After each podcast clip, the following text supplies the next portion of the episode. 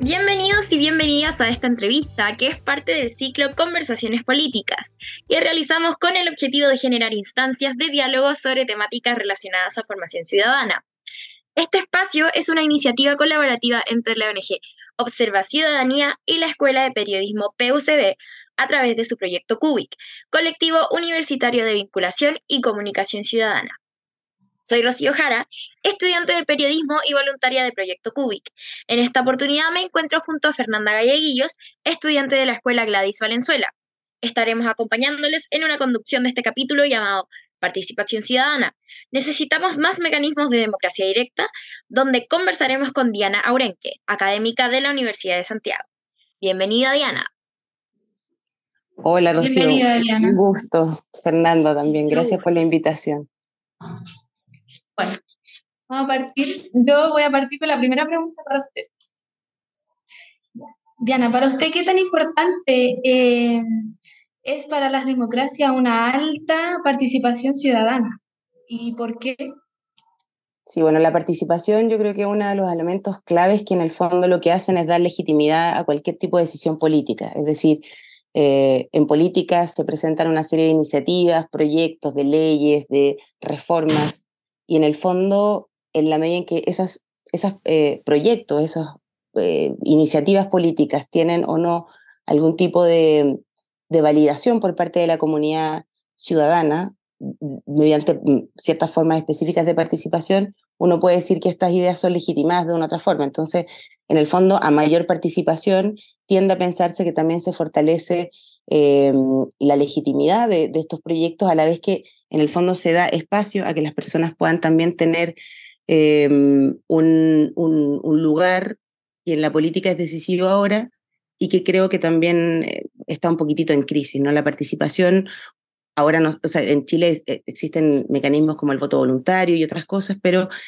queda un poco la duda a veces de hasta qué punto esa participación realmente es por la obligación de tener que, no sé, votar ciertas, ciertas eh, qué sé yo, posiciones políticas o, o ciertos em, políticos en particular, pero en general la pregunta queda si esa participación sería la misma si no fuera con la obligatoriedad, por ejemplo.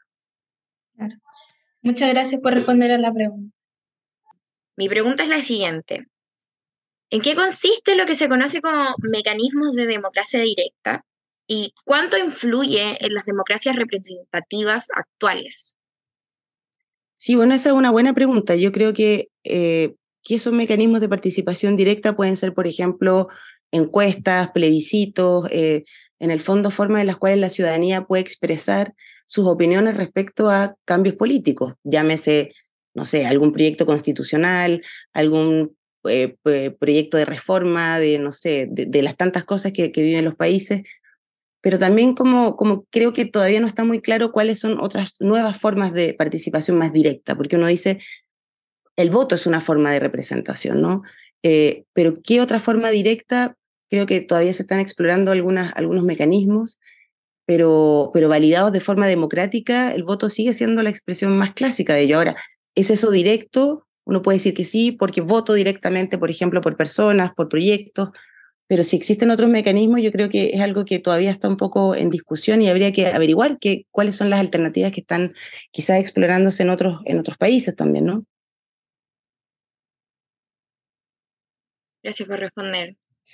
Eh, bueno, Rocío, en vista de su respuesta anterior, ¿cuál es la importancia eh, de los partidos políticos en la participación ciudadana. ¿Y son estos necesarios para las democracias? Wow, tremenda pregunta. Yo creo que si miramos un poco la historia, por lo menos del país, eh, los partidos políticos han sido claves para movilizar una serie de ideas, ¿no? Es decir, los partidos políticos vienen a, representar ciertas ideologías, ciertos principios de izquierda a derecha, y en el fondo, eh, precisamente por los determinados valores, visión de país, visión de Estado, visión también de, una ciudadanía más plena, es que logran convencer o no a, distintas, eh, a, distintos sectores de la población. O sea, los partidos políticos tienen mirada respecto de, cómo podemos tener una, una mejor vida en comunidad, en sociedad, y cuáles son los mecanismos también para ello. Y lo que vemos es que los partidos políticos, si bien en Chile han tenido históricamente un peso importante en las decisiones, eh, como otras instituciones a nivel político han perdido una cierta legitimidad, ¿no? Eh, y por lo mismo también aparece esta necesidad a veces de, tener otros tipos de representación con nuevos partidos, con partidos que se van creando. Esto pasa a nivel global, no solamente a nivel país, eh, pero también son algunos partidos nuevos que se renuevan, partidos que dejan de tener importancia. Por ejemplo, no sé, la democracia cristiana, que en Chile había sido un partido con mucha importancia respecto de cambios sociales, eh, etcétera, hoy en día parece estar un poco en crisis, se separan integrantes, fundan nuevos partidos.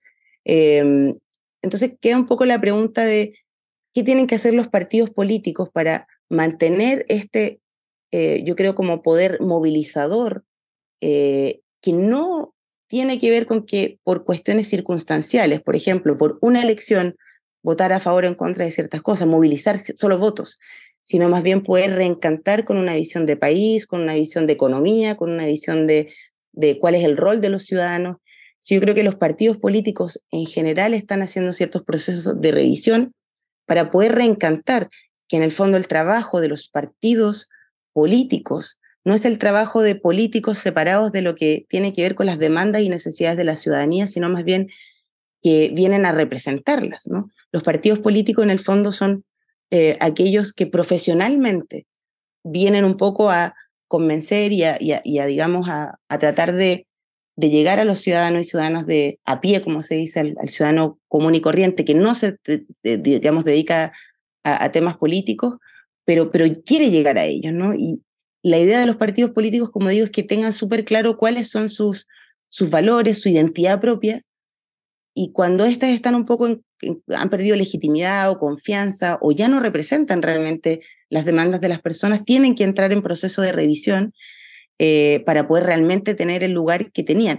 Yo creo que los partidos políticos son importantes en términos de que justamente eh, dan una línea de, de, identidad, no, no identitaria, pero una, una, una claridad respecto de cuáles son sus valores, sus principios, y que hace que de una otra forma los políticos o los proyectos que ellos también apoyen no sean una cuestión, como digo, solamente circunstancial. Por ejemplo, movilizar a personas en contra de un proyecto político o de un candidato o una candidata, sino más bien de poder convencer de que sus candidatos, de que sus candidatas, de que sus proyectos son realmente los mejores para el país. Y creo que es importante en Chile tener eso y que mm, por, por la historia, como digo, que tenemos, pero tiene que haber una revisión respecto de lo que han sido y lo que están siendo las nuevas necesidades, como digo, por estas desconfianzas que uno nota a nivel de, mm, país y planetario. Con esto quizás solamente me refiero a que el crecimiento a veces, o, digamos el aumento de, de, este rechazo a los partidos políticos, quiere decir un poco que las personas perdieron la confianza de que estos partidos profesionalizados están en sintonía con las demandas concretas de las personas, como que sienten que hubo una separación en cierto sentido y por eso las personas como que muchas dejan de creer en los partidos, creen que como que están trabajando en sus intereses, en su mantener el poder, pero no realmente en trabajar para otros, para una mejor ciudadanía y para un mejor país. Perfecto. Muchas gracias, Diana. Bueno, eh, llegamos al final de nuestra entrevista, pero quisiera preguntarte si tienes algo más que te gustaría agregar. Sí, yo creo que una cosa fundamental, además de favorecer la participación, significa en el fondo no solo decir es importante que las personas puedan legitimar ciertas opciones y posiciones políticas, candidatos, etcétera, significa también fomentar el juicio político. Yo creo que eso es súper importante, porque participar, como digo, puede ser votar. Solamente ir a una urna ya es participar en cierto sentido. Pero, ¿cuán informado es un voto? ¿Cuán claro respecto de las digamos, de los impactos que pueden tener una decisión política a mi favor o en contra, o quizás en mi contra particular, pero en un bien mayor comunitario.